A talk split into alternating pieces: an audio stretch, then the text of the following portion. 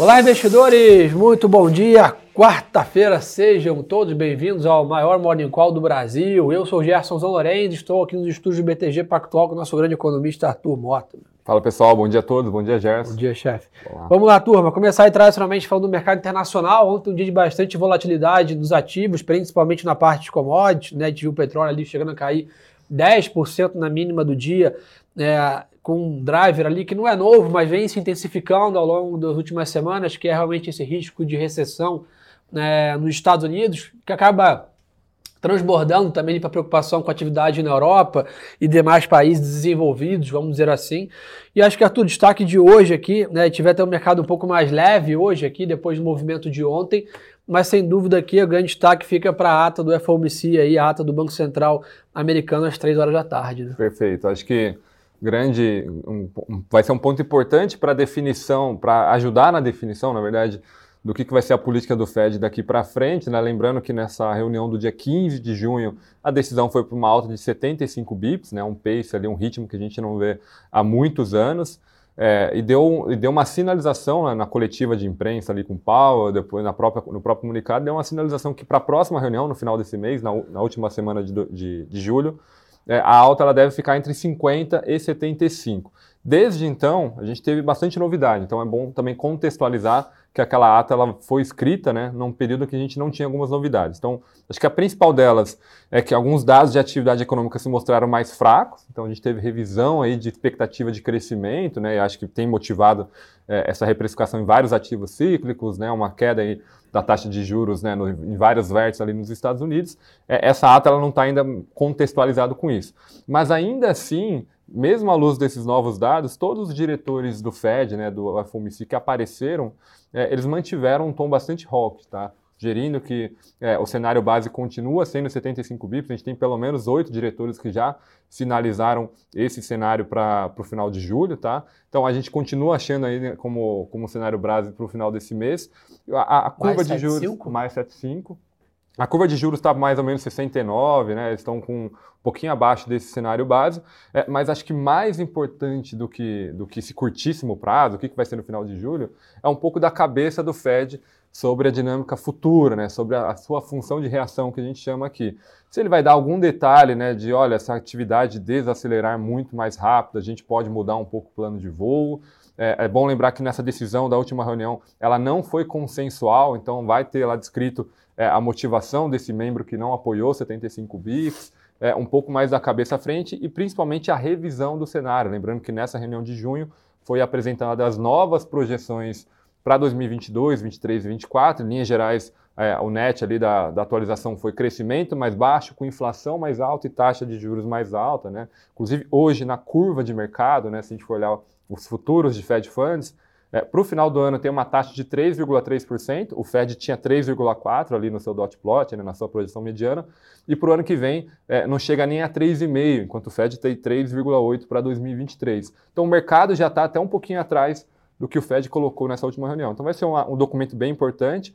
Hoje, alguns diretores voltam a falar. A gente tem o próprio Williams, que é um membro votante, super experiente, é um cara um pouco mais dove. Vai ser importante ver é, qual que vai ser o diagnóstico dele por conta desses dados mais fracos. E daqui para frente, como é usual, após a divulgação da ata, a gente vai ver com mais frequência membros do FED aparecendo para falar até a próxima reunião. Então, é, às três horas da tarde é divulgado as minutos, período super importante para o dia, provavelmente o horário mais importante do dia. Na parte da manhã, a gente até tem alguns indicadores, né, principalmente ali na região das 10h45 com 11 horas, tem o PMI e o ISM dos Estados Unidos, setor de serviços. Então, se a desaceleração econômica é a grande discussão do momento, olhar o setor de serviços, o ritmo de crescimento no mês de junho, vai ser importante para coroar esse diagnóstico. Boa, e essa fala aí, pessoal, que o Arthur comentou do Fed de Nova York é 10 horas da manhã também, tá? Então tem essa fala do John aí às 10 horas da manhã que a gente tem para monitorar também. Né, PMI, né, composto dos Estados Unidos aqui, sai também às 10h45, relatório de vagas aí de outros é, às 11 Então, 10h45,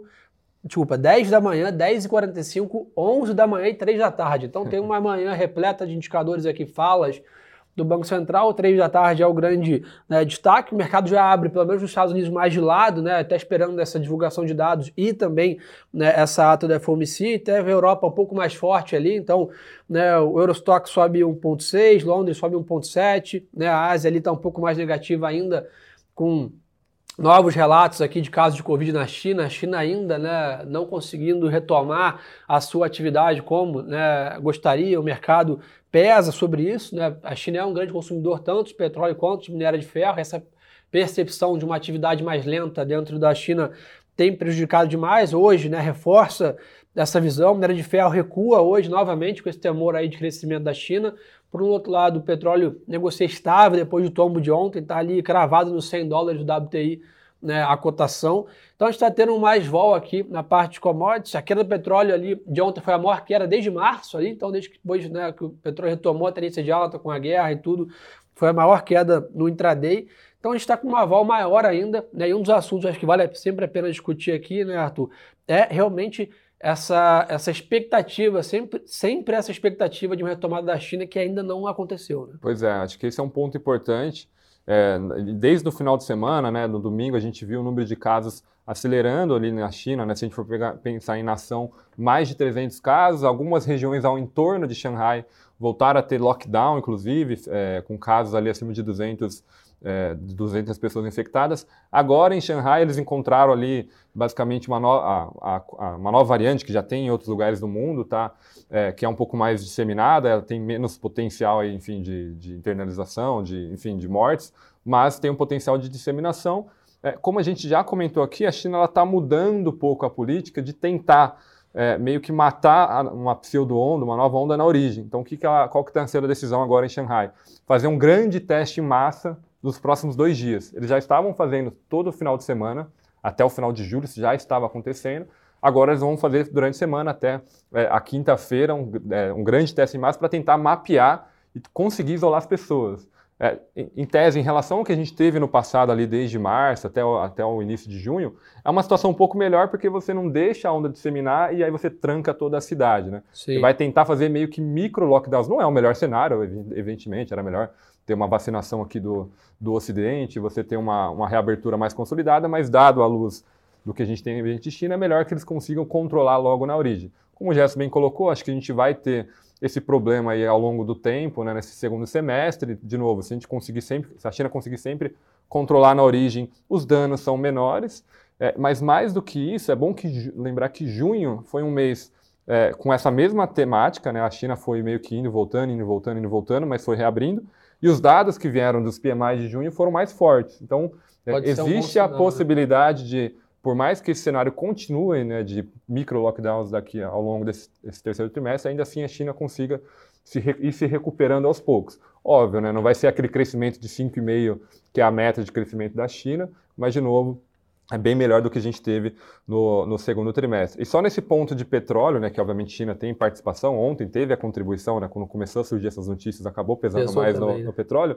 É bom lembrar que uma queda de 10% no petróleo não é algo usual, como o Gerson muito bem colocou. O petróleo é um ativo super líquido, né, super mainstream, assim, de em termos de negociação. Então teve ali também um caráter um pouco mais técnico, eventualmente algumas pessoas tomando stop, alguns é, é, fundos ali, até por uma gestão de risco de portfólio, começando a colocar o ganho no bolso, lembrando que o petróleo foi um, foi um grande tema né, do primeiro semestre, né, tanto no mercado 50% de 50% de alta no ano. Né? Exato. Então você começa a defender um pouco os ganhos, você tem ali uma conjunção de fatores, teve um call também de uma importante casa lá fora uma possibilidade de um petróleo em 65 dólares no final do ano, que a gente acha um pouco difícil acontecer, mas enfim, também acabou. O Hélio tinha perguntado isso aqui de petróleo em 60, você acreditava nisso. Nosso call um pouco ainda para o outro é, lado. A né? gente ainda tem. Acho que o, esse terceiro trimestre ele vai ser um trimestre bem volátil, então é, a gente entende que vai ficar nesse sobe e desce aí.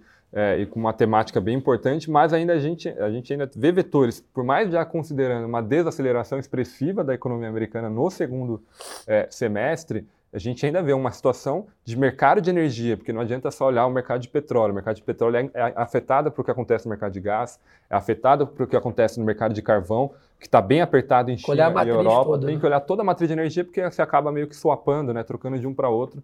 É, e a gente continua vendo um cenário de segundo semestre bem apertado, mesmo com desaceleração da demanda. É, isso não, não significa que a gente está vendo tá, é, uma, um preço muito acima de 120 dólares, como a gente teve recentemente, É, mas, mas, também não mas também certamente não se sente. A gente ainda vê suporte para o petróleo ficar um pouco aí nesse patamar elevado, o que é bom para várias companhias de petróleo aqui no Brasil, por exemplo.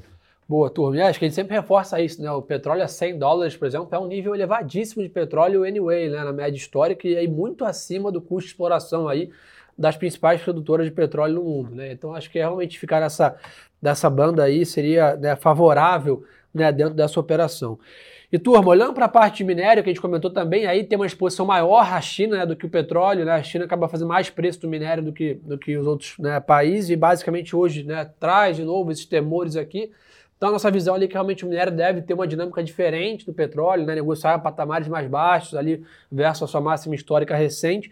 Isso já ficou claro, né? A Vale já fez um grande ajuste de preço aqui, Gerdau, CSN, e Minas, todos ali tiveram um ajuste praticamente ali 15, 20% nos seus preços em cima dessa perspectiva né, de China.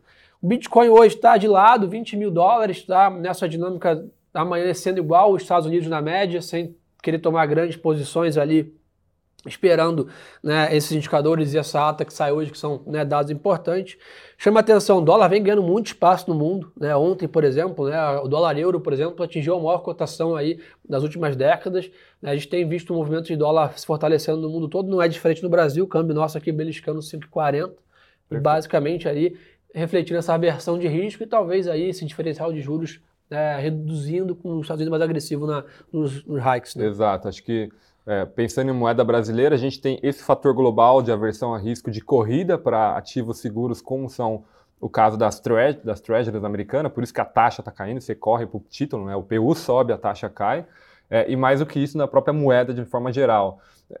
É bom lembrar né, que o euro sempre teve ali é, no começo do ano, final do ano, ao longo do ano passado, 1,20 em relação ao dólar, foi caindo lentamente, agora chegou a ter 1,05, 1,02 e agora a gente já está falando para esse terceiro trimestre da paridade 1 para 1 entre dólar e euro. Então, isso significa de fato um, um, um, patamar de dólar global, principalmente, muito forte. Né? A gente está vendo ali, a gente olha o DXY, né, que é uma grande cesta de moedas de países desenvolvidos, onde o euro tem maior participação, acima de 60%, é, acima, quase batendo ali os 107 é, pontos, tá? Que é bem e hoje elevado. Está em alta de novo. Está em alta. A gente tem já há algum tempo, desde agosto do ano passado, a gente está com o call aí do, do dólar global ficar mais forte. Esse ano a gente reforçou, mas mesmo a gente é, estando mais construtivo para essa tese, não esperávamos que seria tão longe, que iria tão longe, assim, até é, a gente está sendo surpreendido por esse patamar, tá? E a motivação, de novo, acho que o, o colocou muito bem, diferencial de juros importa e o diferencial de juros dos Estados Unidos tem sido muito elevado em relação a essas moedas é, mais é, de países desenvolvidos, então Europa, Reino Unido, Japão, é, Austrália, Canadá, a própria Suécia e a Suíça, então tem ganho vantagem. E aqui no Brasil, é, pensando agora em moeda em, em, é, real contra dólar, além de fator global, você tem os fatores domésticos, né?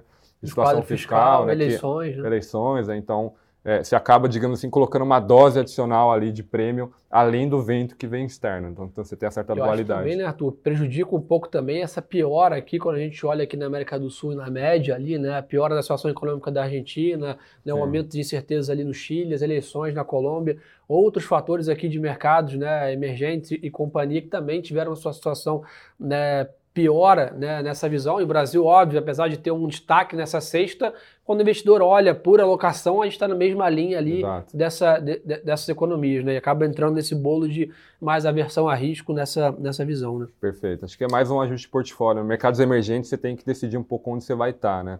E aí, assim, se a China for um ativo mais interessante agora, né? A gente até viu uma performance em junho de China, né, em dólar, muito melhor do que boa Sim. parcela do mundo é, até o Brasil acaba disputando também um pouco dos focos das atenções Boa. com China. Pessoal, aproveitar o tempo para falar de Brasil aqui, tá, o que a gente tem para monitorar hoje. A gente no Brasil segue mais vazio, a gente reflete aí, claro, lembrando todo mundo aí, temos IPCA sexta-feira, né, dispensa aí comentários sobre a importância desse indicador para a próxima reunião do Copom e para demais né, reprecificações de ativos, mas hoje não temos grandes indicadores.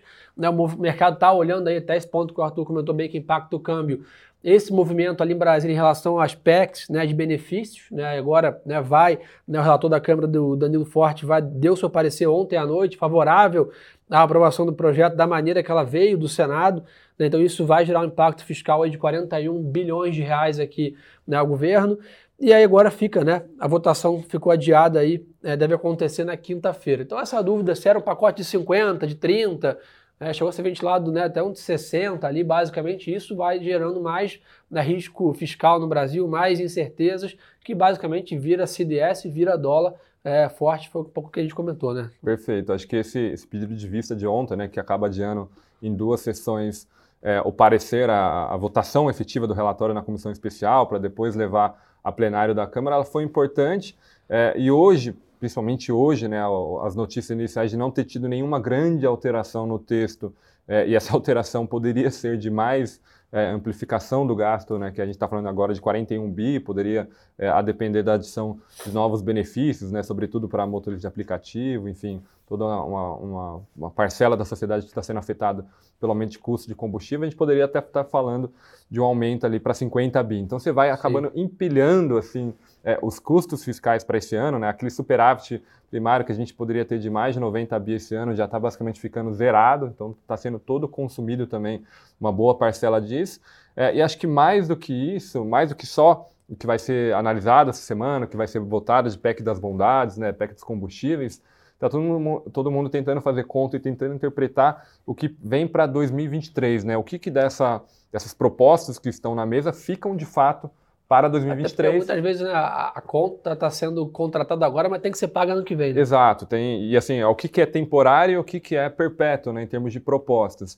E aí, obviamente, para pensar em 2023, você tem o cenário eleitoral que ele se torna importante para é, percepção do que vai permanecer ou não, o que, vai ser ajustado para o bem ou para o mal. Então, ontem a gente teve algumas falas é, importantes do ex-presidente Lula, né, que está, obviamente, competindo ali na, na, eleição, e que, se ele tomar posse, né, ele ia manter, ele ia decidir prorrogar o auxílio de 600 reais, né, lembrando que subiu de, é, a proposta é que suba de 400 reais para 600 e zere a fila de beneficiados, né, que está por volta de 1,6 milhões. Então, se aumenta a base de beneficiados com um ticket mais alto. Então tem um custo fiscal relevante. Inclusive, o programa inicial Bolsa Família, que era de 0,4 do PIB, pode passar para 1,5 nessa nova proposta. Enfim, você vai crescendo um pouco o bolo.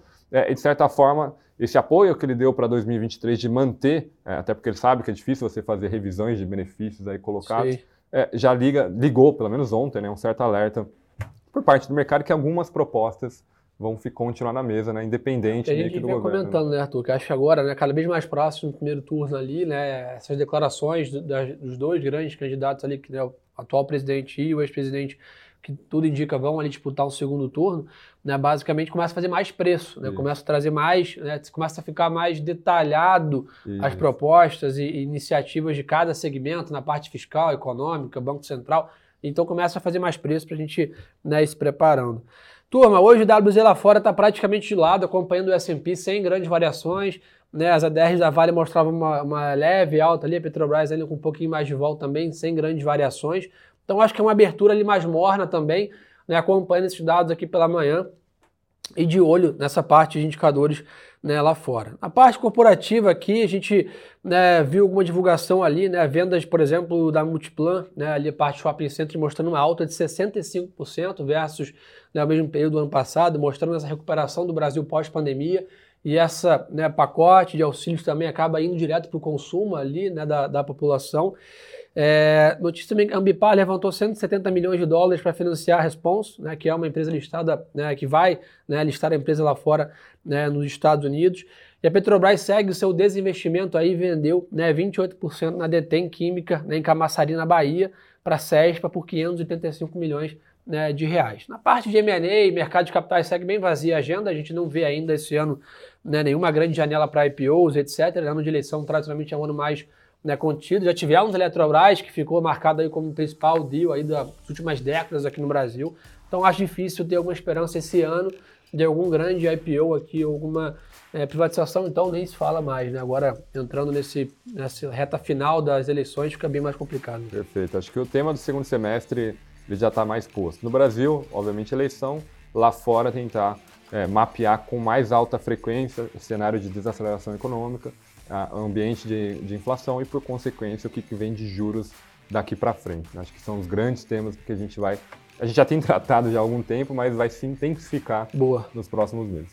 Então, turma, acho que o recado mais importante do dia também, não deixar de acompanhar a gente lá no Instagram. Então, turma, tá aqui, ó, Gerson Zan e Arthur a L Mota. Putz, tem muita bacana legal lá. é, é, conteúdo no story, feed, radares ali todos, relatórios, cenário de câmbio, cenário de juros. Tem muita coisa. O Asset Strategy lá, que é um relatório excelente alocação mensal que já saiu agora né, do mês de julho. Então não perca a oportunidade de estar mais ainda informado. Arthur, obrigado aí pela parceria de sempre. Desejar a todos aí uma ótima quarta-feira de negócios. Atenção redobrada pela manhã com os dados e à tarde com, a, com a FOMC. E aí, tu vai soltar comentários à tarde, no Telegram, lá no Instagram, sobre essa ata também, então por isso que vocês não podem perder isso. Obrigado pela confiança de sempre e lembre-se, turma, que o narrativo é sempre a boa informação. Obrigado, pessoal. Até mais.